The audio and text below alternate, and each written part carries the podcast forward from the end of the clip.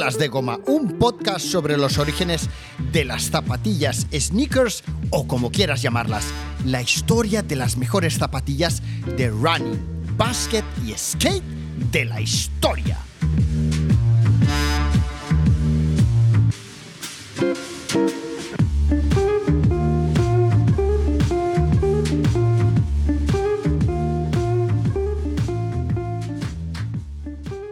Buen día, navegando por Instagram me encuentro con uno de esos sugeridos que te llaman la atención. Un perfil repleto de playgrounds explosivos, repletos de color, de, trabajos de artistas, bueno, fantástico.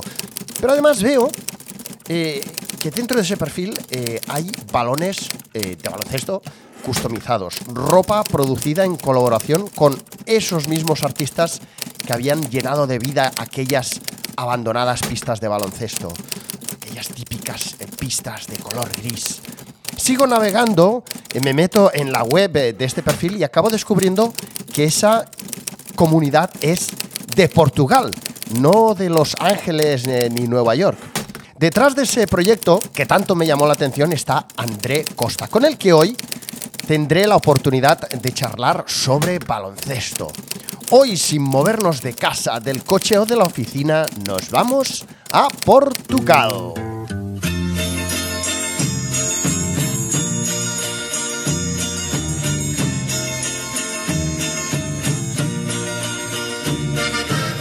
Estuve sobre el 2014, una semana en Portugal, en ocasión de un sales meeting de Adidas Originals organizado allí.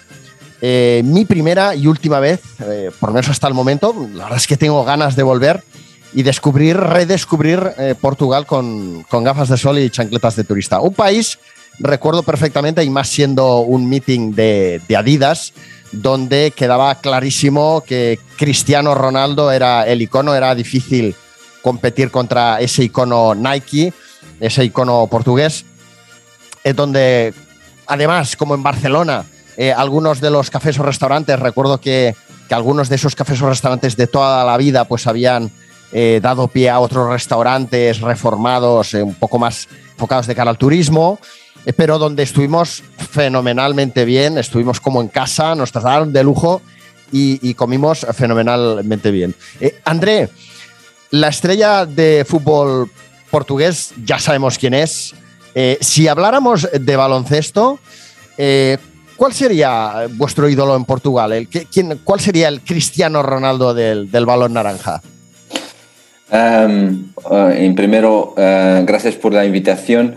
Um, es, es, es, una pregunta difícil de, de responder porque uh, no, no, tenemos Cristiano Ronaldo en fútbol tenemos uno en el baloncesto ainda estamos buscando el nuestro.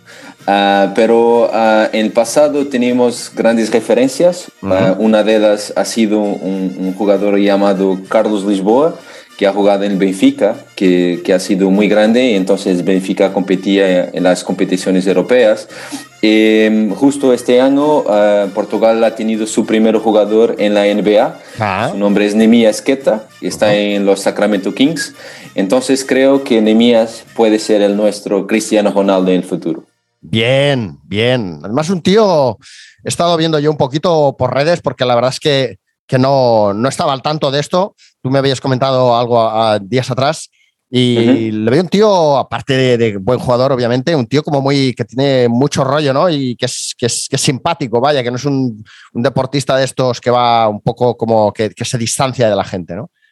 Sí, es en, en, más de que un gran deportista, yo creo que es un gran hombre. hombre. Entonces, mm. es una persona con, con, muy buenos valores, eh, de, de, buenas, de buena familia, con una familia con una historia increíble de, de superación y de trabajo. Y entonces creo que al final del día, Nemías eh, personifica todo eso.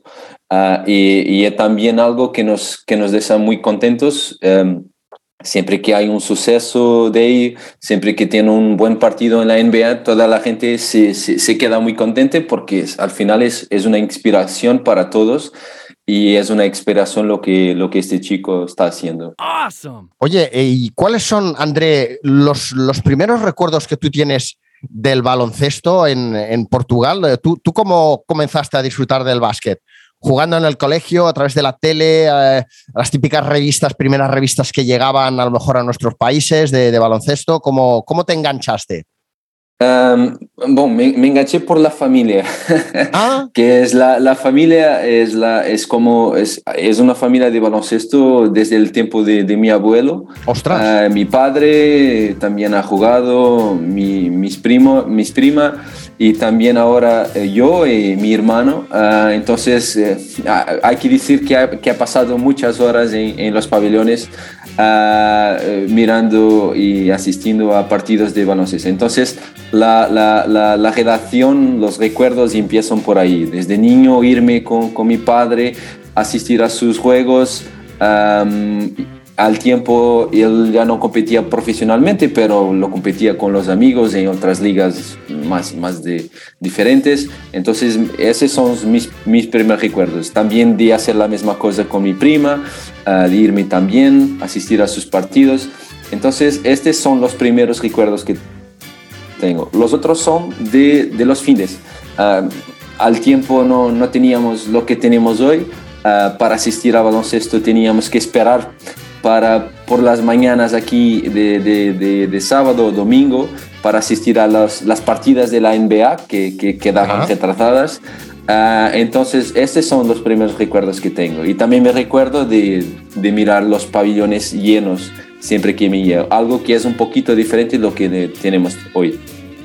Qué bueno. Hombre, uh, aquí muchos de los que somos de los 80, eh, yo creo que tú eres, tú eres más de los 90, ¿no? Yo soy, yo soy 89. 89, mira, ¿ves? Ahí. bueno, yo en realidad siempre digo que soy muy ochenter y nací en el 72, o sea que soy más viejo todavía. Yeah, sí. Pero bueno. Sí, son más de los 90, sí. ¿verdad? Sí, sí. Pero bueno, lo digo porque es un referente muy, muy típico aquí en España, tú lo sabes, el, el, el que la, mucha de la gente que empezó a engancharse al baloncesto fue a través eh, de un programa de televisión que, que había, que se llama, si no recuerdo mal, Cerca de las Estrellas, mm, en fin, algunos programas de aquellos del Canal Plus, donde todos empezamos a ver aquellos partidos de la NBA altas horas de la noche, ¿no? Eh, retransmitidos por, por algunos comentaristas de, televisión que hoy día aún siguen siendo míticos. Último segundo, bueno la defensa de los Lakers ahora, bueno la defensa de los Lakers, balón para Kobe Bryant, todo el mundo a la lavandería, 5-0, 5-6, Kobe, Kobe, Kobe, Kobe, Kobe, Kobe,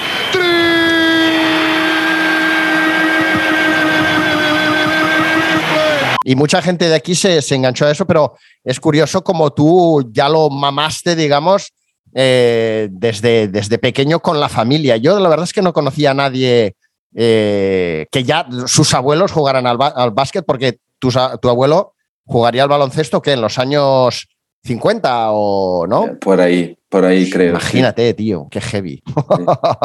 qué bestia, sí, qué bestia. Oye, ¿cuáles son actualmente tus, tus ídolos de la NBA? ¿Tú, a ti te, bueno, de los 80, ¿a ti te gustaba Michael Jordan o eras más de otro, de otro jugador?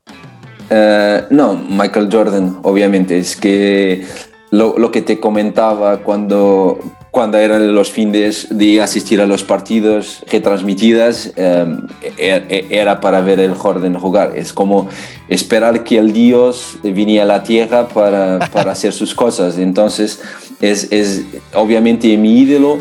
Um, también después tengo otro que es Kobe Bryant. Uh, que, que, que, ha sido también alguien que, que, me inspira mucho y que también ha, ha, asistido mucho a sus partidas. Y la mejor parte de esto es que yo soy un fan de, de los Boston Celtics. Entonces oh. mis ídolos son de Chicago y de los Lakers, pero mi equipo en la NBA son los Celtics. Pero uh, creo que es que esto es lo que el, el baloncesto tiene de, de, de más bonito, es que puedes apreciar Uh, distintos jugadores, mismo que no sean de tu, de tu equipo. Es verdad, tienes toda la razón, André. En fútbol sí que puede haber gente que sea muy, muy fanática del fútbol, que a lo mejor diga, a mí me gusta el juego de Cristiano, aunque soy del Barça, pero no suele ser tan habitual, es verdad. Aquí sí que hay un tema que a mí siempre me ha llamado la atención y que, que hace tiempo que, tengo en mente hacer un podcast al respecto, eh, pero no he encontrado con quién hablar de, de este tema que, que sepa o que pueda aportar una visión un poco más, a lo mejor profesional, y es que a mí siempre me ha llamado la atención, André, que los iconos del baloncesto, por todo lo que supone la cultura del baloncesto eh, formativo, la manera de vivirlo, etcétera, en Estados Unidos, respecto a, los iconos del fútbol, los iconos del baloncesto son capaces de generar hype, de generar deseo, de, que la gente compre sus zapatillas por, siendo jugadores de, de baloncesto. Sin embargo, en el mundo del fútbol eso no sucede. O sea, no ni, ni Adidas con Messi ni Nike con Cristiano han sido capaces de construir colecciones de calzado o de textil que la gente luego los busque para vestirse por la calle, ¿sabes? Eso, sin embargo, en el básquet sí que sucede, es curioso. No, es verdad, si, lo piensas es que tienes las, las Jordan, tienes las, las KD ahora, tienes las Kyrie, tienes las Giannis. Es que cuando, cuando, cuando compras estas zapatillas, entonces es como estás comprando, eh, estás comprando una, una parte de, de, una identidad con, con cual tú te identificas. Entonces mm. es la manera de, de, vestir, es la manera de jugar, es la manera de, estar en el campo. Um, y, yo creo que, que el básquet también es, es, es, espectacular por eso. Eh, y además, este tipo de calzado se queda bien en todo lado, en, el campo, en la pista, pero también en las calles, ¿no? Sí, sí, sí, totalmente. Em, además, eh, ya te digo, eh, es curioso cómo, cómo, como luego la manera de vestir, incluso te diría que tienen los jugadores de baloncesto, no sé si es un tema cultural o formativo, eh, no te sabría decir ahora exactamente, me he salido un poco del guion, ¿eh? pero eh, yo veo vestido a Messi y le veo pues con las típicas sudaderas Mosquino o Dolce Gabbana, ¿no? con las letras bien grandes que, que se vea que tienen dinero, ¿no? que son ostentosos, que tal, ¿no? Pero no se salen de ese canon de manera de vestir. Sin embargo, un jugador de baloncesto eh, suele tener más estilo ¿no? a la hora de vestir, ya sea más urbano más eh, elegante, pero no son tan, digamos, entre comillas, macarras, ¿no? en general. Ah, sí, sí, yo, yo entiendo perfectamente y, concordo porque es la, eh, al final del día el el swag de baloncesto es, es algo que es un poquito diferente, es más urbano, es más, es más, em, es más colorido también, es más, es más artístico hasta cierto mm. punto, mm. Eh, porque al final del día el baloncesto pertenece a las, a las calles, pertenece, eh, viene de las calles y mm. la gente lo, lo, juega ahí. Entonces creo que, mm, que, esa también es la razón porque hay tantas diferencias entre lo, el vestuario, em, entre el fútbol y, el de baloncesto también. Oye, André, al estar en suelas de goma, es obligatorio que hablemos un poquito de zapatillas. Nos vamos a ir metiendo poco a poco en el proyecto eh, Hoopers, eh, pero te quería preguntar... Eh, ¿Cuáles fueron, si te acuerdas, eh, tus primeras tapas de baloncesto? Las primeras creo que eran muy malas, em, porque, porque mal me recuerdo y, yo era un niño con 6, 7 años entonces creo que, que mis padres cuando, cuando, me, cuando, me, cuando me llevaron para el primer entrenamiento, me llevaron con unas zapatillas del tipo, mira, levas esto porque no sabemos si vas a gustar de jugar baloncesto o no, entonces no vamos a gastar dinero en una cosa que no sabemos si te, a ti te va a gustar entonces, las primeras definitivamente no serían buenas. Las, las que me ha gustado más de, de jugar o que, que, me recuerdo mejor, yo, yo, yo gustaba mucho de, una marca que era uh, End One. que, que, también ha sido, ha sido una marca muy grande y ahora están, están, están, están, volviendo con, con más fuerza.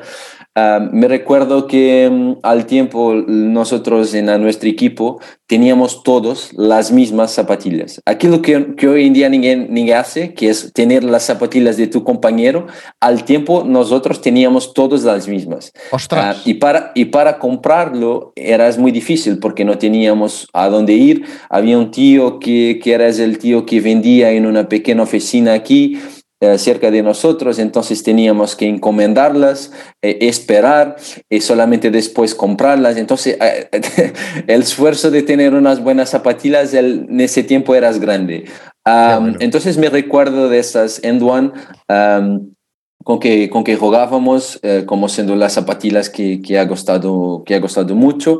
Um, ha, ha, experimentado diferentes tipos de, de, zapatillas, desde Adidas a Nike, diferentes tipos de, de, de modelos y, de, y, al final y la trayectoria descendiente de mi carrera, que no ha sido muy longa, pero ha sido que ha sido, um, me quedé más jugando con, con los Nikes, que, que, eran los más, más confortables. Um, típicamente me gustaba jugar con, con zapatillas blancas, uh, con simples, muy simples. Bueno, muy Celtics, um, muy Celtics y es muy Celtics, ¿verdad? Um, entonces me quedé con, con los Nikes. Um, el año pasado también, um, bueno, he volvido a jugar en un equipo, mm, no es profesional, pero nosotros competíamos en la última división de Portugal con un grupo de amigos más que otra cosa y al final me quedé con unas KD, unas KD 13 creo, uh, porque, porque uh, me ha gustado los colores, tenía un modelo hasta blanco, simples y al final ha sido las con que ha jugado mi última temporada. Qué bueno. Eh, ¿Tú recuerdas, eh, o sea, me imagino que ahora en Portugal estará sucediendo o habrá sucedido como está eh, ocurriendo en todas las eh, grandes capitales? Y es que, bueno, en el caso de Lisboa, en este caso sería, por ejemplo, em, que han ido desapareciendo esas tiendas multimarca especialistas pequeñas para dar paso a grandes cadenas, ¿no? Eso allí está sucediendo igual, porque en Lisboa yo recuerdo que, es un lugar, yo esto no lo, no lo descubrí hasta que fui allí, que es un lugar como de grandes centros comerciales, pero muy grandes, o sea, que puedes estarte allí horas y horas eh, viendo tiendas, ¿no? Como, o sea, alguien que ahora, un chaval que quiere irse a comprar unas zapas de básquet, eh, ¿a dónde acudiría o, dónde vas tú? Uh, esa, esa, es una excelente pregunta, porque al final es algo que es muy complicado. Eh, lo que me parece es que habíamos eh, con este tipo de estrategia regredimos un poquito um, hasta los años en que yo tenía las, las, mismas dificultades para encontrar las zapatillas que, que me gustaba. Porque ahora tienes estas grandes um, tiendas a donde puedes comprar, um, pero no tienes muchos modelos, uh, la, la, la, las joyas son, son limitadas. Entonces es difícil.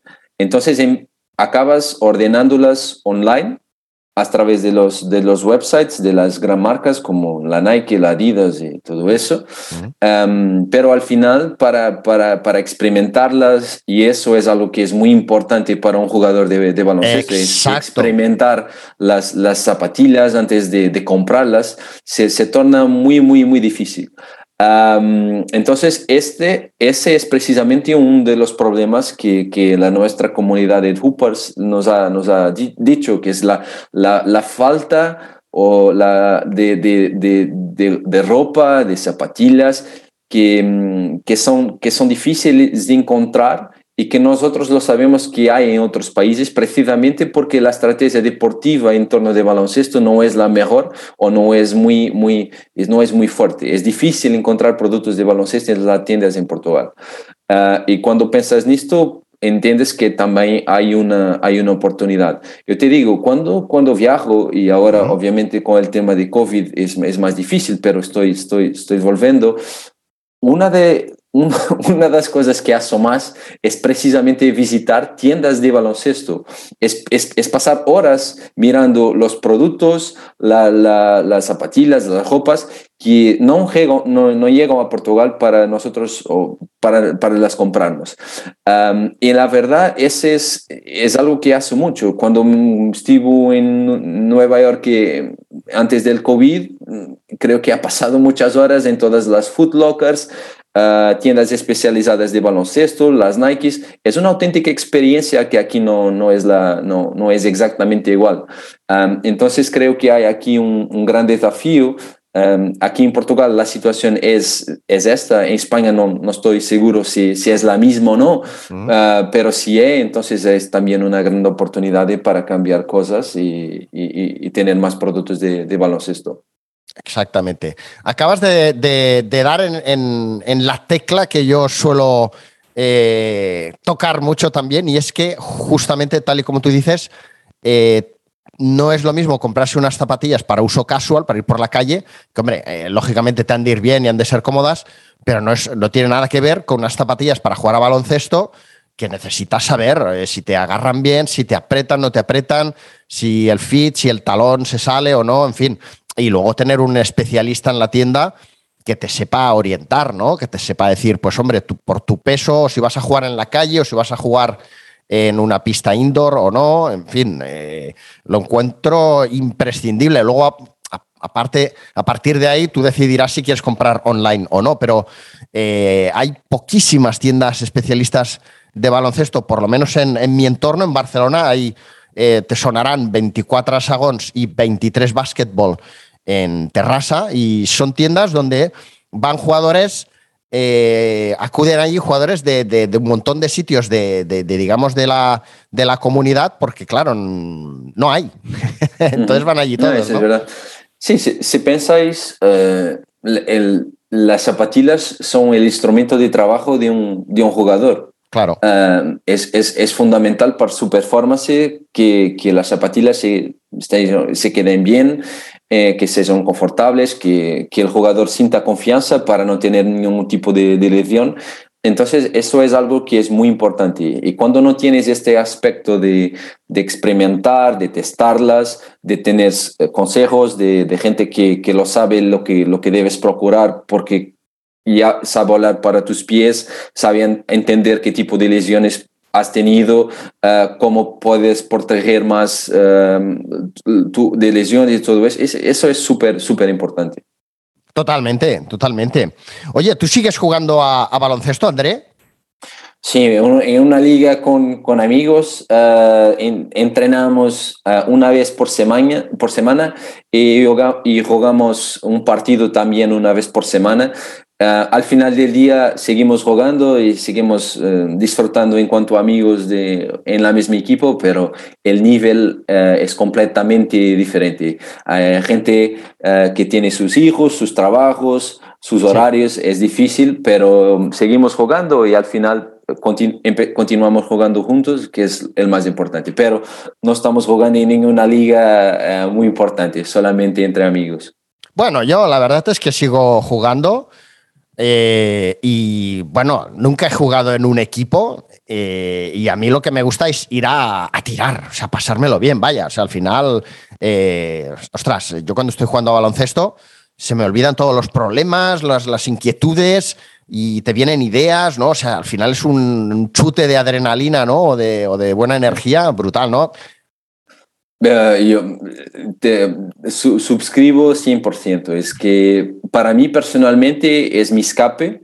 Uh, es, es, es, cuando el mundo para, ¿sabes? Mm. Para, para hacer lo que más gustas con las personas que, que más gustas, que son también tus amigos, y, y, jugar es el partido que, que, tanto gustas. Entonces, al final, es esta hora que, que, tengo, o dos horas que tengo, tres horas que tengo a la semana, son, son como terapéuticas, ¿sabes? Es, es que... Mm, es como ir al psicólogo. E, exacto. Y, que, y cuando no vas, y porque tienes trabajo o sucede algo, Um, yo siento la, la, la, diferencia, ¿sabes? De, de, de, no irme una semana sí. porque estuve viajando o, o molestado. O, es, es, completamente diferente. Es, es, muy importante para, para mi equilibrio también eh, emocional, psicológico y, y, físico también. Sí, totalmente, totalmente, totalmente de acuerdo. Yo eh, te, te, pondría el ejemplo de las, de las ollas a presión de, de cocinar, ¿no? Que se va, se va llenando de presión la olla, ¿no? A lo largo de los días del trabajo y cuando vas al básquet es como que sale todo, ¿no? Es verdad, es verdad, es verdad. Bueno, oye, eh, André, van pasando los años, van pasando los años. Eh, a ti te empiezan a salir ya pelos en, en, la barba, tal, tal, tal, te vas haciendo mayor y un buen día eh, subes la persiana, podríamos decir, del que hoy día entiendo que es tu proyecto personal y profesional, Hoopers. Eh, ¿Cómo comenzó Hoopers? ¿De dónde, de dónde sale esta, esta idea, este proyecto? Uh, sí, la verdad es que mm, mi, mi, en, mi, en mi trayecto profesional hasta, ha estado mucho ligado con, con, dos grandes áreas. Una ha sido consultoría estratégica y otra ha sido el, todo el mundo de, de las startups. Ah. Y al final del día, Hoopers es, es, una startup eh, eh, y, y, una startup se propone a, resolver problemas que son problemas que que son significativos y que son grandes y que tienen una oportunidad de mercado que acreditamos que es una oportunidad de mercado y de negocio también interesante. Entonces, la, la, historia de Dupers eh, empieza con, con, la idea de, de resolver los problemas de la comunidad de baloncesto. Lo que hablábamos, cosas que son tan simples como encontrar una cancha para jugar, saber a dónde están, cuál es su estado, le, parece algo muy fácil, pero cuando salimos preguntando a las personas aquí en Lisboa, toda la gente nos decía, no, en Lisboa tienes cuatro, cinco, seis canchas a donde puedes ir. La verdad es que tienes más de 30. Entonces hay un problema de, de, la, con la información eh, eh, con la calidad de la información. Otros problemas son también problemas como cómo tú te puedes conectar con las comunidades locales. Eh, cuando viví en Brasil, en São Paulo trabajando también. Estuve sin jugar baloncesto más de un año porque no conocía a ninguém, no, no sabía dónde eran las canchas. Cuando las descubrí no sabía qué era la comunidad, cómo engañarme con la comunidad, cómo ligarme, conectarme a estas personas. y, y, al final del día también tienes otros problemas como los que hablamos aquí. Quieres quieres comprar ropa, quieres comprar zapatillas, quieres, quieres eh, escuchar historias de los protagonistas del, juego en la primera persona. ¿A dónde está esto? Entonces, Hoopers nace, nace con, es creado con el objetivo de, de, resolver los problemas de la comunidad, pero más importante, de, de conectar esta comunidad y, de hacerla el mayor comunidad a nivel global. Esta es nuestra uh, ambición.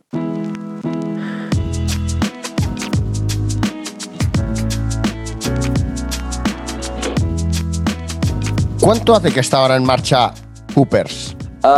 el proyecto empezó al final de 2019, pero he eh, empezado muy pequeño, haciendo unas experiencias, pero e, es en, el verano de, 2020 que, que nosotros entendíamos, ok, esto, este es lo que vamos a hacer, este, este es el camino que queremos, queremos construir. Entonces, tenemos mm, un poquito más de, de, dos años.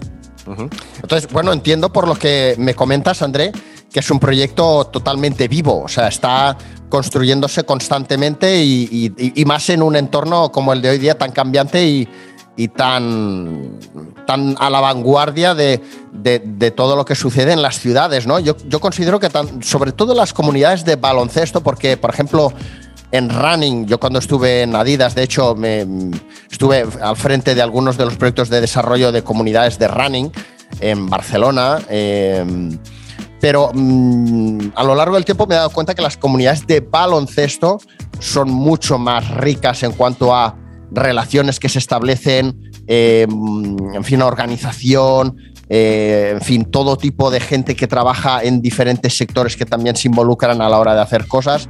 me parece muy rico eh, y, es un, tipo de, comunidad que por eso entiendo que es algo que está en constante evolución, ¿no? Sí, la verdad es que nuestro proyecto está, está, está creciendo y nuestras ambiciones son, son grandes.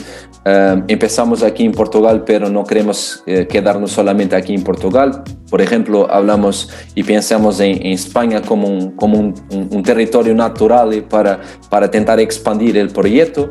Pero al final del día, lo que comentabas en, en torno de las, de las comunidades es verdad, es que cuando lo piensas en, en, en otro tipo de comunidades, mm, Running, que es tu ejemplo, pero hay otras, la verdad es que de, de la comunidad de baloncesto tiene más, ¿cómo decir? Tiene, tiene más amplitud porque toca diferentes tipos de otras comunidades que también partillan el mismo espacio. La comunidad del hip hop, la comunidad del graffiti, la comunidad de, también de los skates. Ah, y, cuando piensas en, en, estos espacios, en, las calles, tú y, te, y, vas a visitar una, este es lo que encuentras cuando, cuando te vas a un playground en Nueva York, este es lo que ves. Tienes la, la, gente jugando, pero la gente llega a las, a las canchas de, con su skate o con su, con su bicicleta, eh, tienes hip hop tocando, tienes gente grafitando las, las paredes y al final del día la comunidad tiene un conjunto de, de valores que, que son muy partelados. Entonces, yo creo que, que, es por eso que, que, al final del día la comunidad de, de baloncesto tiene, tiene muchas contribuciones de, de otras eh, comunidades que también partieron eh, el mismo espacio. Oye, se me viene ahora, estaba mientras me ibas eh, explicando, se me ha venido a la mente, no sé si lo conoces tú, un freestyler que hay aquí en, en Barcelona, bueno, en el barcelonés, en España, de hecho creo que es de los pocos que hay, o casi el único, eh, que se llama Acapoliro, eh, Carlos. Eh, ¿Hay gente que practica freestyle en Portugal o todavía no ha llegado esta, esta fiebre allí? Que en Japón, por ejemplo, están los chavales de 20 años y tal, están a tope con el freestyle. No, lo hay, lo hay. yo, yo, me recuerdo, em, nosotros, em, uno, uno, de los últimos proyectos que hicimos aquí en Lisboa uh, al final del, del, del, año pasado ha sido en una área que es junto a, al río um, y es, un, es una cancha que es muy abierta, tiene mucha gente pasando, um, tiene algunas, algunas empresas que están, que están cerca. Entonces hay un día que, que, que voy a la cancha para, para dar una, una entrevista y, y, que estaba un montón de tíos japoneses haciendo oh. freestyle o sea. en la cancha y, unos, unos, chicos jugando en la otra, en, la, en, en, en uno de los espacios, eh, y como un grupo de 15, 20 um, eh, tíos haciendo, haciendo freestyle con la música y todo eso. Entonces, al, al, final, estos espacios uh, muchas veces sirven para muchas cosas, no solamente para el baloncesto, y eso es muy bueno. Qué bueno. Oye, eh, bueno, eh, Sí que en la introducción al episodio de hoy eh, he comentado un poco qué es lo que me llamó la atención de, Hoopers, porque si no, la gente en un momento dado dice, bueno, ¿esto qué es una, un, un, un, un, anuncio de Hoopers? No, es que yo, pues tal y como he comentado al principio del episodio, eh, navegando por Instagram, un buen día empiezo, bueno, los típicos, supongo, recomendados, o en fin, no sé cómo fui a parar a, a, a vuestra cuenta pero mmm, me quedé mmm, flipado, eh, me, me, pareció fantástico, maravilloso. Una, todo lo que iba viendo en cuanto a pistas de baloncesto, eh, de streetball, que habéis, donde habéis actuado, ahora nos explicas, y después, además, empiezo a descubrir que tenéis prendas de textil y balones, y, todo forma parte de un, de un mismo proyecto porque los artistas a los que habéis convocado para para crear o para, mm, digamos, darle alegría a esas pistas, para volverlas a poner en forma, eh, son los que seguramente, ahora nos lo explicas tú, han colaborado en ese desarrollo de, pues, de camisetas eh, o, de, o, de, impresión de balones, de, de básquet, que tenéis unos balones de básquet que me los quiero comprar todos. Entonces, cuéntanos un poco de, de, dónde, de dónde sale la idea de, de, restaurar pistas, digamos, no sé cómo, cómo vosotros lo, lo explicáis, sí. eh, y todo el proyecto en sí, porque me parece buah, espectacular, porque eh, una cosa es hacer una pista, que ya me parece un esfuerzo titánico, por lo que yo conozco desde mi experiencia en Adidas, trato con ayuntamientos, etcétera, etcétera, pero eso extenderlo a hacerlo ya como una práctica habitual y además eh, crear colecciones de textil y balones y tal, me parece, bueno, eh, me parece de quitarse el sombrero. Entonces, explícanos, André. Bon, bueno, um, la, la, la, idea eh, es que cuando empezamos el proyecto, para nosotros lo que era importante era hablar con las personas y entender si mm. los problemas que nosotros teníamos identificado eran los problemas que la comunidad sentía. El problema ha sido cuando nos, nos, nos, nos, fuimos a las calles, a las canchas, Uh, las canchas estaban, estaban vacías. ¿Hay alguien ahí? Estaban, no, no tenía nadie, la, las condiciones no eran buenas y, y, lo que pensamos era, mira, hay algo que no está que no está que no está que no, que no, que no es correcto, porque si esto está bueno, la gente, la gente viene, porque nosotros cuando, cuando visitamos canchas, que estaban en, buen estado, la gente estaba lá. Entonces empezamos a transformar este tipo de, canchas.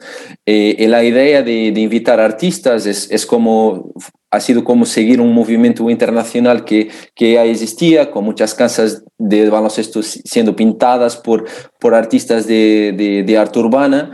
Em, y, pensamos, ¿por qué no hacerlo también? Entonces, cuando em, empezamos a hacer esto, entendemos que este tipo de proyectos tienen no solo una capacidad de, de cambiar las canchas, también, porque al final del día las canchas fican más bonitas, pero también son renovadas los, los equipamientos deportivos y todo eso. Entonces, las condiciones para la modalidad, para jugar baloncesto son, son mejores pero también, y, eso es lo más importante, tiene la, la capacidad de, de, atraer la gente para, para las calles nuevamente. Eh, entonces cuando tienes la gente en las calles nuevamente, es, es fácil porque puedes hablar con las personas, puedes, puedes saber lo que piensan, puedes pedir opiniones, puedes validar tus problemas, puedes entender qué tipo de cosas están buscando y lo que, lo que les gusta más y los que no, no les gusta. Entonces, para nosotros la, la, la, la, idea de trabajar este tipo de proyectos en las calles es, es muy importante porque al final del día eh, es donde la comunidad está y la comunidad es la base de lo que estamos, que estamos construyendo. después el desafío es cómo hacerlo crecer, cómo desarrollar más de que una cancha ah, y eso se trabaja. Pero la idea siguiente que comentabas, que es de, de los textiles y los, y los productos, eso es como casi una, una consecuencia de, del trabajo, porque sabes, estás, estás haciendo este tipo de proyecto, Em, invitas al artista, empiezas a crear una, una redacción eh, de trabajo, pero también de, de, amistad con el artista, entiendes que el artista también em, se siente parte del proyecto y quiere hacer un poquito más de lo que le está siendo pedido. Entonces empezamos a, a invitar a los artistas también a, a, a diseñar y a desarrollar algunos productos con nosotros. Entonces empezamos a pensar qué tipo de producto es el producto que, que todos los jugadores de baloncesto uh, le, les gusta de tener. Uh, obviamente, zapatillas es, es uno, es uno de, sí. de, los casos, pero para nosotros sería probablemente un poquito más difícil de, de empezar por ahí, mm. pero hoy en día estamos, estamos haciendo nuestras experiencias para, para lanzar la, la primera colección, ah. pero a donde, a donde nos quedamos ha sido con las camisetas, las mm. camisetas de juego. Y, y, lo que pensamos, y junto de, un, de los nuestros parceros, um, ¿Cómo podemos hacer una camiseta que es completamente diferente de lo que las personas eh, están usando? Entonces tenemos unas camisetas que son reversibles, eh, que son eh, impresas en el mismo, el mismo eh, padrón del, del, tec, del, textil y que, y que tienen los colores muchas veces, mm, sola, no solamente de, los, de las canchas que son diseñadas por los artistas, pero también una reinterpretación artística de los artistas de su trabajo. Entonces al final del día lo, los producimos en cantidades limitadas. Hay una relación de las personas que las compran con, con, el proyecto artístico, con el artista, y al final eh, movernos de aquí hasta las, las, los balones ha sido casi un paso natural, que es ¿Qué, ¿qué, podemos hacer más? Uh, ¿Qué podemos hacer más? Y entonces empezamos a hacer más cosas um, desde, desde, desde la, los balones, también hacemos, también hacemos los calcetines, también hacemos uh, pantalones. Um, empezamos a explorar esta línea de, de textil con, con, los artistas y, y, al final nos, queda, nos, nos salimos muy bien porque ya diseñamos cosas que son uh, que son bonitas y que son distintas y que, y que, y que baten con lo que hablábamos al principio, que tú en cuanto jugador de, de baloncesto te gusta cole, coleccionar este tipo de cosas, te gusta tener cosas que cuando vas a jugar no encuentras mucha gente tiendo también, que, que son distintas mm. y que tienen una identidad propia, que es la identidad de nuestro proyecto. Bueno, y además lo que está muy chulo digamos, estas colecciones se identifican con una pista, ¿no? O sea, si tú eres, sí, si a ti sí. te gusta la pista del barrio tal, pues puedes ir con la ropa que te identifica de esa pista, ¿no? Cosa que me parece muy, muy chulo, ¿no? Un signo sí. de pertenencia, ¿no? Eh, eso es, un, un, buen ejemplo que, que, que, tuvimos ha sido un proyecto que desarrollamos en, en Chelas, uh, que es un barrio aquí en, en, Lisboa. Entonces, cuando, mm, cuando, cuando recibíamos las, las encomendas de, de, de las personas, um, nosotros mirábamos el código postal y toda la gente era de ese barrio, porque ah. las personas del barrio querían tener algo porque nosotros estamos, estamos, estamos produciendo algo que es específico para, para estas gentes. Y, eso ha sido una, una, una, una lección muy buena de, de, de entender cómo, cómo, la comunidad tiene un papel muy importante um, en todo lo que, le, lo que hacemos y cómo les gusta cuando hacemos cosas que son pensadas para, para ellos. Te voy a hacer una pregunta aquí eh, un poco eh, puñetera. Ojo, ojo, ojo. ¿Vale? y es, eh, esto lo he visto yo aquí en muchos casos. para, bueno, la verdad es que ha ido saliendo a lo largo de los podcasts, ha ido saliendo este tema y es que los ayuntamientos, por lo general, me imagino que en Lisboa debe ser lo mismo, no suelen tener eh, planeada una, un, proyecto, digamos, de mantenimiento de pistas, por ejemplo, ¿no? O sea, hacen una pista o un parque infantil o lo que tú quieras, eh, la, inauguran, etcétera, pero luego no hay un mantenimiento y aquello se va degradando, degradando, degradando, que me imagino que por ese motivo vosotros pues habéis visto esa oportunidad de decir, hey, vamos a darle una nueva vida a estas pistas, ¿no? Eh, ¿qué, ¿qué, vida, qué, qué, qué longevidad tienen esas pistas? que habéis reformado, ¿tenéis algo pensado un poco más allá o es mm, de momento el, oye, lo ponemos en forma y luego en un futuro ya veremos? Uh, sí, lo, tenemos pensado. Entonces, uh, la verdad es que con el tipo de, de, intervención que hacemos, la verdad es que la, la, pista se queda muy bien, sí, porque los materiales que, que, que usamos son, son buenos y, y, al final es como recuperar la infraestructura existente y, y, y quedarla bien por, por, más tiempo. Para, para, para que, la, para que la, las, las, las, canchas eh, tengan una vida más longa, lo que es importante es que la gente las use que, que, las cuide. Entonces, lo que pasa es que muchas veces tenemos, tenemos uh, la cosa típica, ¿no? Uh, um, las redes de, de baloncesto están, están, no están buenas y hay que trocarlas. La gente de la comunidad lo, lo, lo hace si esa es una cancha que es muy utilizada por la comunidad. Nosotros no necesitamos de hacer nada y eso es algo que que los ayuntamientos tienen que, tienen que perceber, es que si, si dan un espacio y se crea un espacio que es bueno por las personas, que las personas se identifican, que las personas les gusta, al final del día las personas van a cuidar de los espacios y, y, y, ellos no, no, van a tener mucho que hacer. Obviamente si hay un problema grave tienen que, que hacerlo. Pero la nuestra idea también de, vamos a decir, de, de, de activar este espacio es con, con eventos, uh -huh. eh, porque ha sido algo que no, que, no, que no tuvimos la oportunidad de hacer por cuenta del COVID, pero ahora con, con las cosas no, ficando un poquito mejores, y así lo espero, la idea es que, que vamos para, las, para, para estas canchas y, y, vamos a hacer torneos, y vamos a hacer competiciones, y vamos a hacer un montón de cosas para también... Eh, traer más gente para este tipo de, de, canchas y para que estas canchas también pu puedan ser más utilizadas por, por la gente.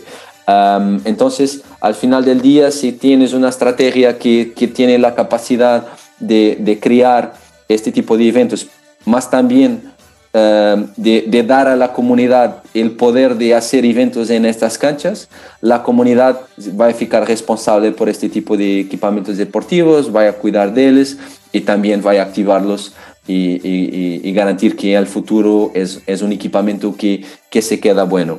Obviamente, lo que pensamos muchas veces es que tal vez de aquí a unos 10, 15 años volvemos a la misma cancha y hacemos otro tipo de, de intervención artística, casi, casi como una, una, una, segunda uh, um, intervención um, para, para refrescar el, el, el, el, gusto por, por la cancha, pero Esas son todas cosas que, que, estamos, que estamos pensando, pero al final del día la mensaje, si está bueno, la comunidad se cuida uh, y, y, lo que queremos hacer es, es activar también estos espacios con, con eventos en el futuro. Así es, así es.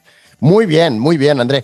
Oye, eh, aquí hay un tema muy, muy también, eh, muy de debate habitual y es eh, muchas pistas, por un motivo o por otro, eh, por dónde están situadas en una plaza o porque es una zona turística, etcétera, eh, suele ocurrir que eh, por medio de esa pista pues pasa gente mm, porque atraviesan la plaza o, porque es una zona también de juego infantil y los niños se, se meten a, a, pues lógicamente, a jugar, a hacer otras cosas, en fin.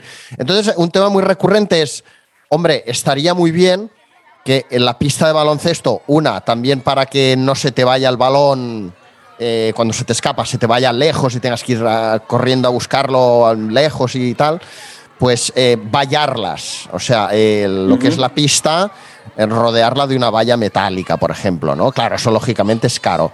En, en, en, Portugal, en Lisboa, es habitual que haya pistas valladas porque aquí es muy difícil que, que, que lo hagan, o sea, es como casi imposible ver una pista de streetball en las calles que, que tenga valla. Uh -huh. um, yo creo que, que, que, cada cancha tiene sus propios uh, desafíos, ¿sabes? Aquí en Portugal el nuestro desafío es que las canchas no son exclusivas para el baloncesto. Tiene uh -huh. siempre las balizas de fútbol y al final del día este es lo, lo peor de, de los dos mundos. Es que no es un, un, una cancha de baloncesto, pero también no es una cancha de fútbol y, y puedes tener conflicto de los practicantes sí. cuando, cuando, porque hay gente que quiere jugar fútbol y gente que quiere jugar baloncesto y al final nadie está jugando nadie o ninguém está jugando uh, nadie. A nada. Um, entonces ese es un problema que, que tenemos.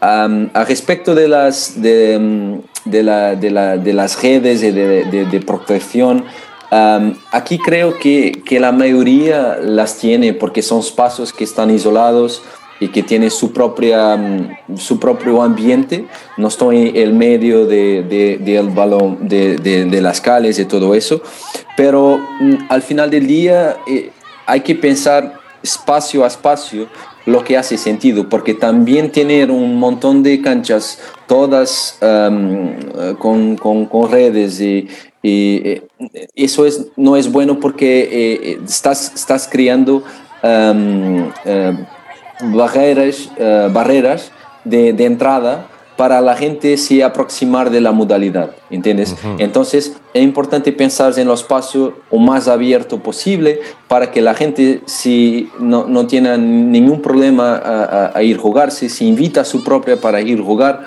y creo que eso es muy, muy importante. Obviamente tienes que pensar en las cuestiones de, de seguridad y, también de la gente que vaya, vaya a usar el espacio. Si tienes una, una carretera que es próxima de, de, de, la cancha, hay que pensar cómo, cómo resolver el problema. Si, si, si, pones redes de protección, si cambias la orientación del, del, campo, lo que haces. Entonces, en nuestros proyectos, la primera cosa que, que, intentamos hacer antes de empezar a hacer otra cosa es conocer el espacio, entender con la gente que, que, que es de ahí lo que hace sentido y, y, cómo vamos a hacer el proyecto para que al final del día el proyecto sea un proyecto que, que sea bien sucedido, porque la gente se usa, los usa, porque los ayuntamientos lo entienden que es un, que es un, es un espacio que es seguro y, y, y sobre todo que, que funciona para, para, para, toda la gente.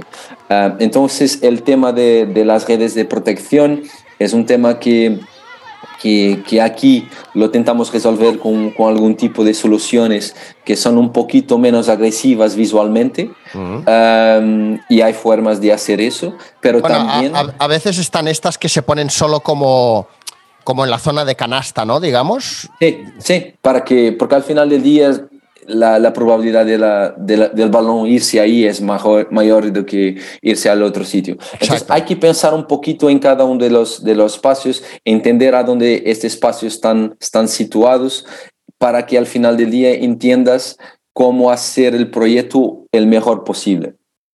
Ahí está. Oye, además, André, me comentabas, aquí yo esto en Barcelona lo vería más difícil eh, porque creo que hay unas, yo te diría que ahora mismo en Barcelona, ahora te digo de memoria, creo que hay unas 18 pistas, eh, mejores, peores. Eh, algunas pistas, esto no sé si sucede allí, que están en lugares que dices, ¿cómo es que han puesto aquí una pista si aquí no va a venir nadie a jugar? Pero bueno, a lo mejor no lo sé, son cosas de estas que a lo mejor cambian a lo largo del tiempo.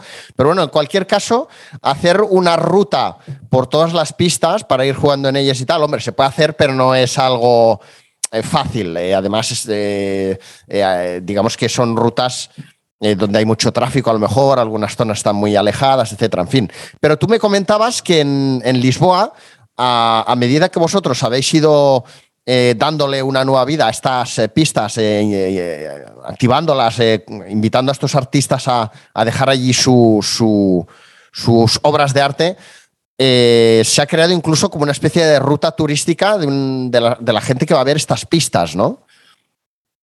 sí, la verdad es que mm, eh, una cancha de, baloncesto puede ser mucho más de que una cancha de baloncesto. Puede, puede ser el, espacio de, freestyle que, que hablábamos uh, a poquito. Uh, puede ser también un, punto de turístico en la, en la ciudad, en que la gente quiere conocer, que la gente quiere fotografar, en que la gente quiere jugar. Um, entonces, um, hay, como, como un circuito que, que, puedes hacer. Y Lisboa es un, un ejemplo perfecto de cómo eso puede, puede funcionar. La, nuestra relación con el, um, con, con el ayuntamiento de Lisboa es, es muy bueno es muy buena y entonces eh, hemos desarrollado varios proyectos.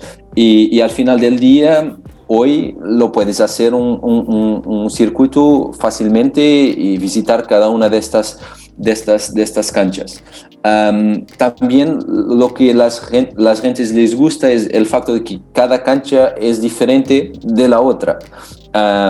y, un ejemplo, eh, nosotros eh, desarrollamos una cancha que es como una homenaje a Kobe Bryant, que tiene, tiene dos cosas. Tiene el piso y tiene un mural. En este mural están los, ah. está Kobe Bryant, pero están también los cuatro jugadores que han marcado su carrera en diferentes eh, etapas en los Lakers. uno de, una de las, de las personas es Pau Gasol. Entonces, el otro día em, estaba un, un, chico español jugando en las nuestras, em, en, este, en este espacio, fotografando la, el mural em, y mandándonos las, las fotos em, también. Y entonces la gente busca, busca, busca busca las canchas por diferentes tipos de, de, razones y esto es, es, muy bueno. Y la verdad es que estos, estos espacios son puntos turísticos en, en, la, en las ciudades. Te, te puedo dar una, una, mm, un, otro ejemplo que, que, creo que es bueno. El, el la primera cancha que hicimos ha sido en el norte de Portugal, en una ciudad llamada Braga, este espacio era, una, era un espacio muy difícil, muy difícil porque estaba muy abandonado, las condiciones no eran buenas, mucha, muchos problemas con la droga, mm. uh, tóxico, uh, mendicidad, mucha gente durmiendo en las calles. Y, y, ha sido un gran desafío para nosotros transformarlo eh, los pasos, porque en cuanto hicimos la intervención teníamos que estar hablando con la gente que, que, que de ahí explicando lo que estábamos haciendo y, más do que eso dándoles confianza que con este tipo de proyecto el espacio sería utilizado para cosas buenas y no para cosas malas como, como había sido. Entonces, eh, el proyecto ha sido capaz de cambiar no, no, no, solamente para esto, pero hoy en día, si, si, vas a Braga y si miras en los hoteles turísticos, Tú, tú, tú, puedes mirar que esta cancha es un punto turístico a donde debes irte. Y esta es, un, es una transformación brutal que un tipo de, de, proyecto como este puede hacer en una ciudad. Es transformar un espacio que, que no vas porque no es bueno o tienes miedo o es asociado a cosas malas en algo que es como obligatorio pararte porque es un espacio bueno. Um, entonces, uh, creo que este tipo de proyectos tiene esa capacidad de transformar brutalmente los, los locales a, a, donde se, a donde son hechos. Esto me recuerda, esto que explicas, a la experiencia que vivieron en la comunidad de streetball del Raval, eh, en el centro de Barcelona, durante el COVID, cuando les quitaron las canastas. Eh, no sé si esto sucedió en Lisboa, que durante el COVID eh, determinados barrios o distritos decidieron quitar las canastas para que no fuera allí la gente a jugar, se tiraran, digamos, el, aliento, el COVID, ¿no? Mientras jugaban, todo esto, ¿no? Pero ¿qué pasa? Que en el Raval, cuando quitaron esas canastas, eh, pues empezó a, llenar de gente que iba pues a, a beber, a escuchar música, a drogarse, etcétera, porque es un barrio un poco delicado, ¿no? y, esto me explicaba la chica que lleva esta comunidad, que es una, una chica que curiosamente no, no, vaya, no, que yo sepa, no, no juega al baloncesto, pero se hace cargo porque van allí sus hijos a jugar.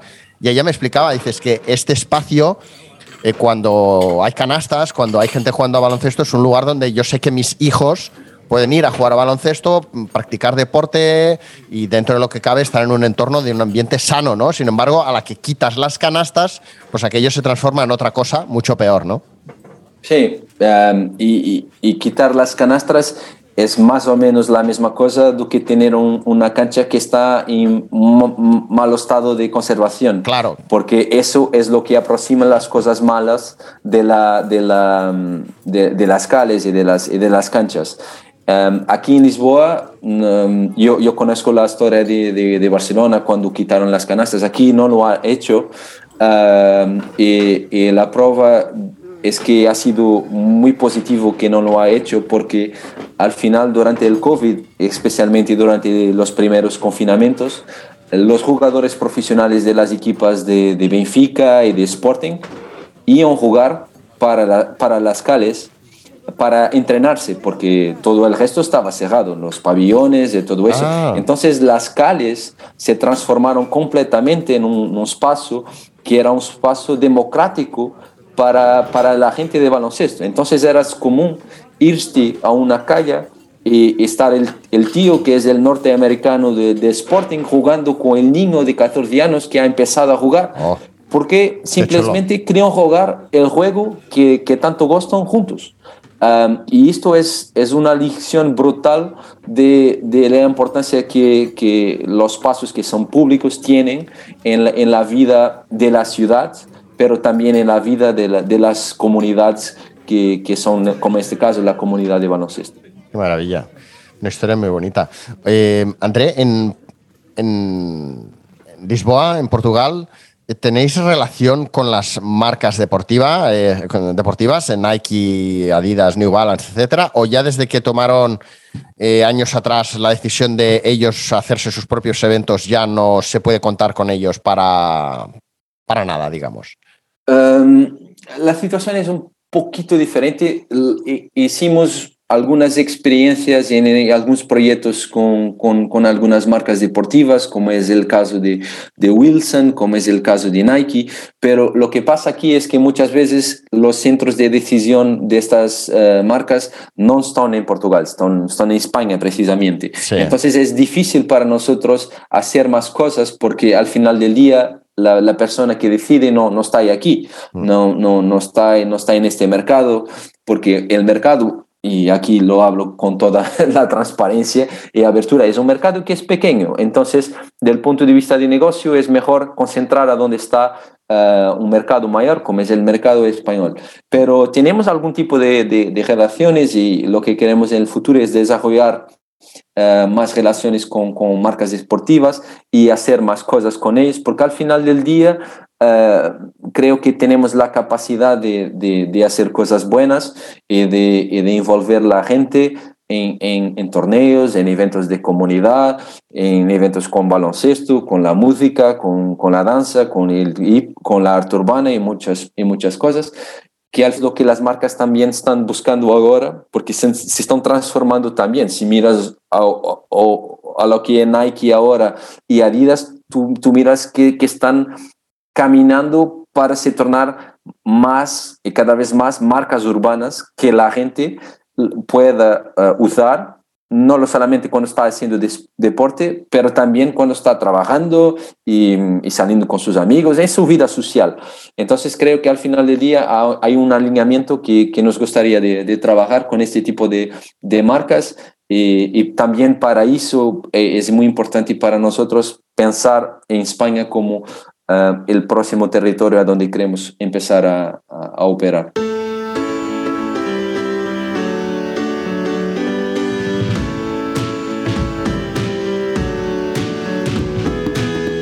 Vamos a ver, vamos a cambiar un poco ya para entrar en la última eh, parte del, de este episodio, este podcast dedicado a las comunidades de, Portugal, a Hoopers. Eh, ¿Cómo os comunicáis vosotros con, todas estas comunidades?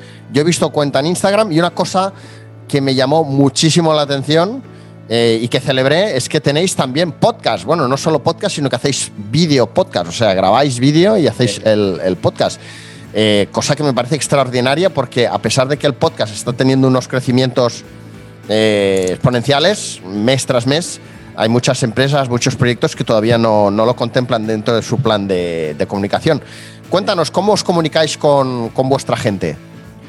Sí, em, bueno, en, primer lugar, comunicamos directamente en las calles. Eso es muy importante. Es, em, visitamos los espacios muchas veces, hablamos con las personas, les preguntamos un montón de cosas, les pedimos opiniones, entonces eso es algo muy, muy importante. El otro aspecto es la comunicamos a, través de las redes sociales. Tenemos una cuenta de Instagram, de Facebook, de Twitter.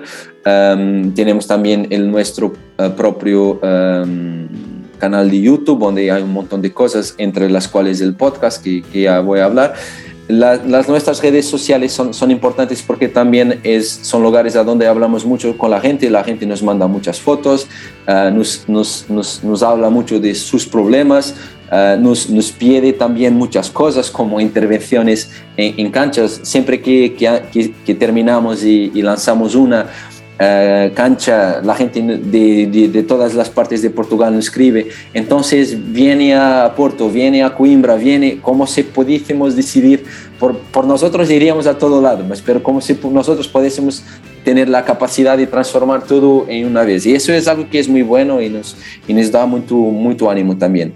El podcast, la verdad, es súper importante para nosotros porque así, eh, en los primeros días del proyecto ha sido probablemente uno de los primeros contenidos que, que producimos. Uh, Miguel uh, es un amigo que también un, un ex jugador de, de baloncesto y mm, con, con, unas cervezas hablábamos de, de, la idea de cómo podríamos hacer algo por el baloncesto en, en, en Portugal. nosotros queríamos hacer un contenido de este tipo, un podcast, Miguel quería hacer también un podcast.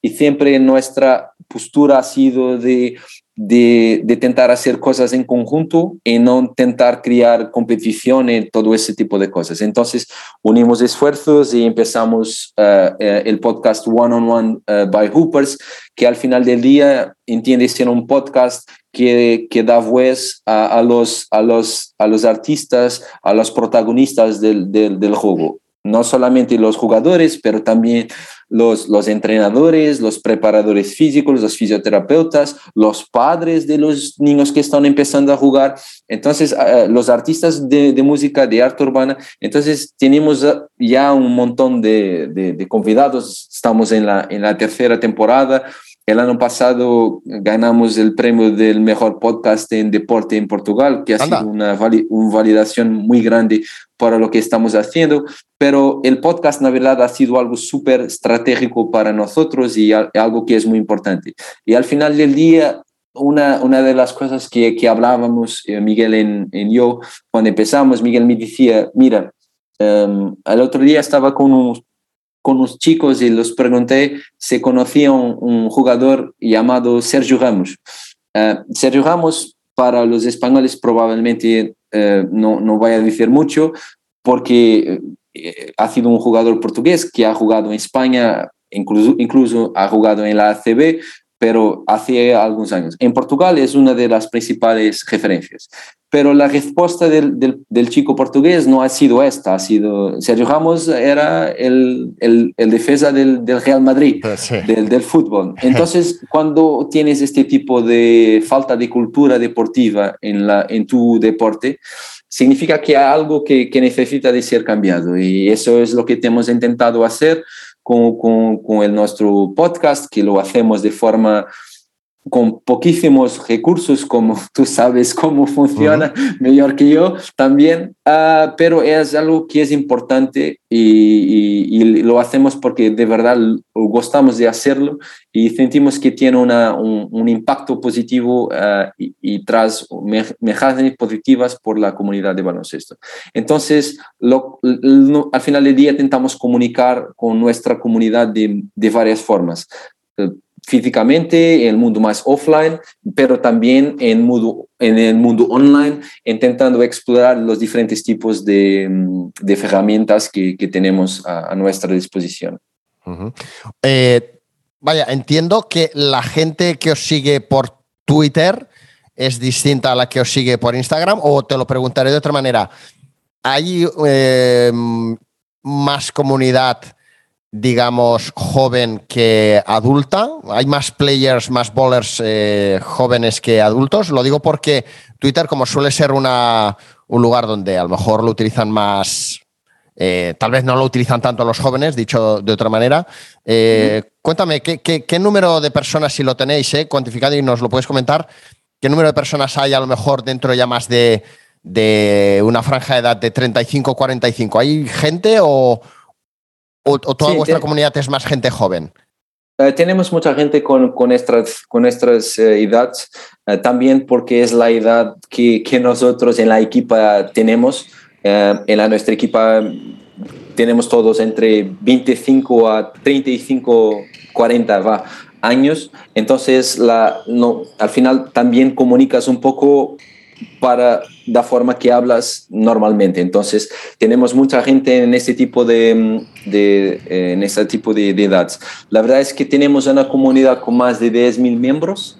Um, y, y, al final del día tenemos un poquito de todo. Tenemos desde la gente que es más joven, que, que, que sigue el proyecto porque, porque les gustan los productos o porque les gustan las, las canchas que hacemos. Tenemos la gente que es un poquito más vieja que les gusta, por ejemplo, los contenidos que hacemos en el podcast, eh, porque al final del día trajemos gente que no, no escuchaba un hace un montón de tiempo, ah. que es una bu buena oportunidad para se conectar nuevamente con, con ese tipo de, de, gente. Entonces tenemos una, una, una, un ámbito que es muy, muy amplio. Um, yo no sé la edad de, del miembro más más joven, pero también no sé de la edad del miembro más, más senior. Pero acredito que, que trabajamos con una, con una base de, de, gente muy, muy amplia, porque al final del día lo contenido que estamos haciendo es muy democrático y es mucho para todos. Entonces la gente de 60, 70 años, si al final del día eh, mira, mira cosas que les gusta, entonces, es, es una es gente que, que, también sigue nuestro contenido. Y tenemos ejemplos en, en, de estos en la, nuestra comunidad, porque es gente que nos escribe, que nos da ideas, que nos, que nos, que nos llama para hacer cosas. Entonces, eh, eh, es difícil decirte porque es una comunidad que es muy amplia, porque al final del día las personas encuentran en Hoopers la respuesta para, para muchas cosas eh, para los contenidos, para los productos, para las canchas, la ligación en el hip hop, la ligación en el arte urbano, entonces es muy, es muy esto. Bueno, eh, ¿qué me cuentas de los NFT? Eh, ¿Os habéis metido, anunciasteis que ibais a hacer algo? Eh, ¿Tenéis alguna sí. imagen colgada? Eh, ¿qué, ¿Qué planteamiento, qué idea tenéis en torno a los NFT? Sí, eh, al final del día nosotros, como te explicaba en el principio, nosotros somos un, un, un business, una empresa con, con, con, objetivo de generar ingresos. Entonces uh -huh. estábamos un poquito um, estudiando cómo podríamos hacer más cosas. Eh, lo que entendíamos es que el mundo de, de los NFTs estaba explodiendo y por cuenta de, del proyecto NBA Top Shots por cuenta de un montón de proyectos que envolven artistas y al final lo que pensábamos era, mira, nosotros estamos en baloncesto y nosotros trabajamos con artistas, ¿por qué no hacemos algo? Entonces empezamos a entender lo que podríamos hacer y, y uno de los activos que tenemos son precisamente las canchas que, que, que, al final del día son, son obras artísticas también. Entonces, el, nuestro proyecto de, de NFTs es también un proyecto de comunidad, que es algo que, que, como has percibido, para nosotros es muy importante. Entonces, al final del día, estamos juntando todo. Y lo que vamos a dar a las personas es la posibilidad de tener o de, de tener la, las versiones digitales de, nuestros, de nuestras canchas también, o de tener todo o de tener una parte o de tener partes artísticas que lo artista vaya a hacer específicamente de las canchas que han hecho con, nosotros. Entonces, esa es un poquito la idea, porque al final del día, tú en cuanto miembro de la comunidad Hoopers, tú es parte de la nuestra historia. Entonces, lo creemos que las personas también uh, puedan uh, disfrutar de eso y, y, sentirse parte de la nuestra historia.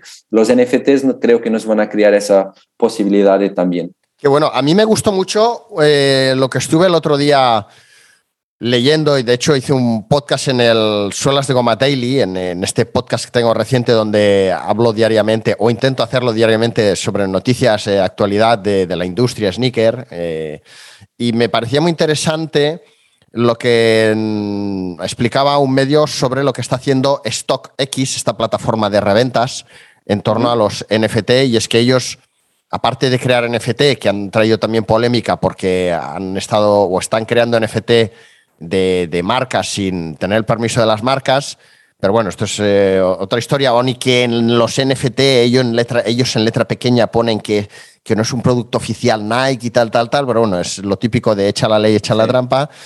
Pero es curioso porque ellos, como sabes, es una plataforma de reventa donde puedes intentar adquirir eh, unas zapatillas de edición limitada que no pudiste comprar eh, en una tienda. Entonces, ellos han lanzado unos, unos NFT con, con, muchos de estos modelos míticos, donde además de, esa, de ese diseño, esa carta, ser un, un objeto digital único, te permite mercadear con ellos y en un momento dado, con ese valor que tú tengas, de, con ese blockchain, e intercambiarlo por un producto físico. O sea, han, han ido un poquito más allá, ¿no? Sí, sí. sí. Es, bueno, es una, es una fórmula interesante.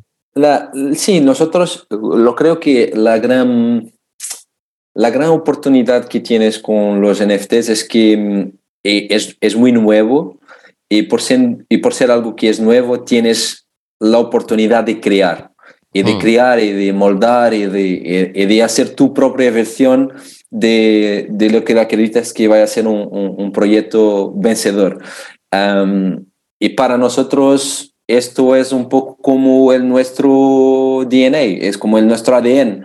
No somos gente creativa, somos gente que, que nos gusta generar ideas, que nos gusta hacer cosas y ejecutar las, las cosas. Entonces hablamos para los NFTs un poco como, como un territorio experimental a donde queremos hacer un montón de cosas que de alguna forma van de encuentro a aquel que es la nuestra visión de servir mejor la comunidad. Si lo vamos a hacer de esta forma que te expliqué o de otra que es ligeramente diferente, eh, no lo sé decir, hay que experimentar, hay que testar, hay que tener feedback y hay que aprender con ese feedback, pero que, que vamos a hacer alguna cosa, seguro que, que lo vamos a hacer, eh, porque acreditamos que es una oportunidad que es demasiadamente buena para no hacer nada. ¿Cómo ves a Hoopers o cómo ves a los eh, freestylers, a los, no a los freestylers, pero a los bowlers? Eh, ¿Cómo ves a los bowlers, a las pistas de streetball de aquí a unos años? ¿Crees que va a ir en aumento la comunidad? Yo la verdad es que por todo lo que me has contado y por lo que veo en las calles, creo que el streetball está teniendo un nuevo resurgir. ¿Cómo, cómo ves vuestro futuro a, a medio corto plazo? Um, creo, creo que, que, que, 100% verdad lo que dices, es que es una, hay una nueva, un resurgimiento de, del streetball.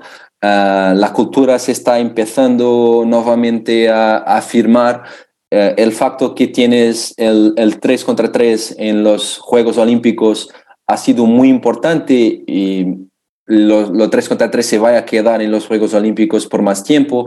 Entonces creo que todo eso va a contribuir para que la gente um, juegue más baloncesto en las calles y disfrute más de las calles. Entonces creo que al final del día para nosotros creo que va a ser bueno y creo que, va, que vamos poder beneficiar de, de, de, este movimiento, del facto de la gente uh, estar en las calles, jugar baloncesto para hacer nuestras cosas, nuestras canchas, uh, vender nuestros productos, generar nuestros contenidos y, y todo más.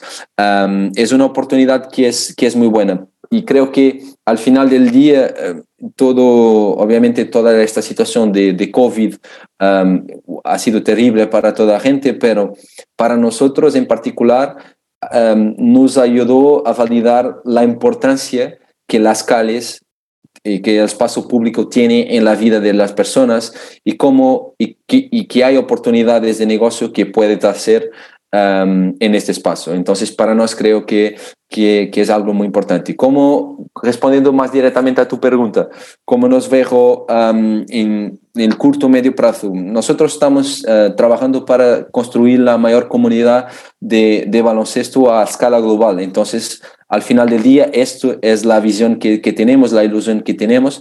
Creo que tenemos que ir a hacerlo pieza a pieza, uh, pero la, nuestro primer ob objetivo es probar que conseguimos salir de Portugal, hacer esto en, en, otros países como España, por ejemplo, tornarnos muy relevantes en un contexto europeo y después pensar cómo podemos tornarnos mucho relevantes también a un nivel mundial. Y al final del día, esta ligación que tenemos con las calles, con el street basket, va a estar siempre presente en todo lo que hacemos porque la, las calles eh, es donde venimos.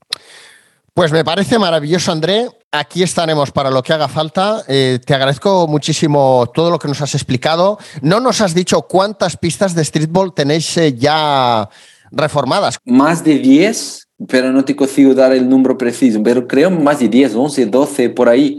Um, solamente el año pasado.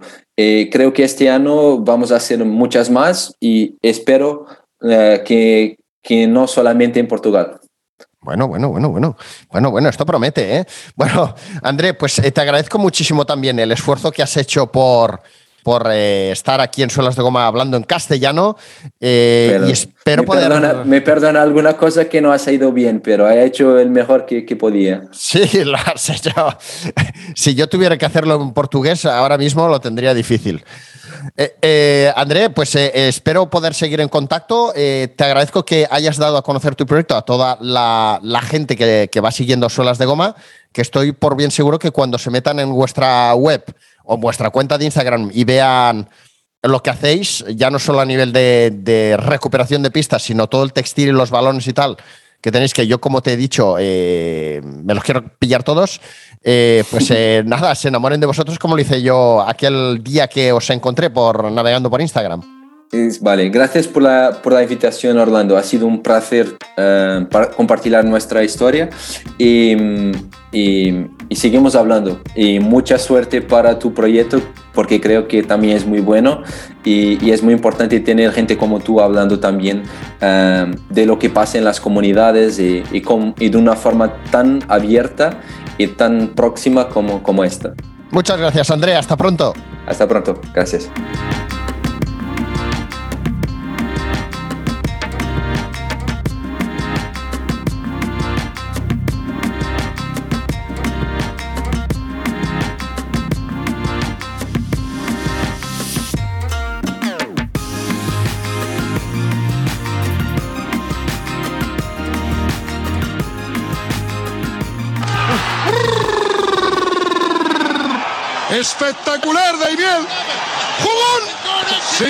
¡Sensacional!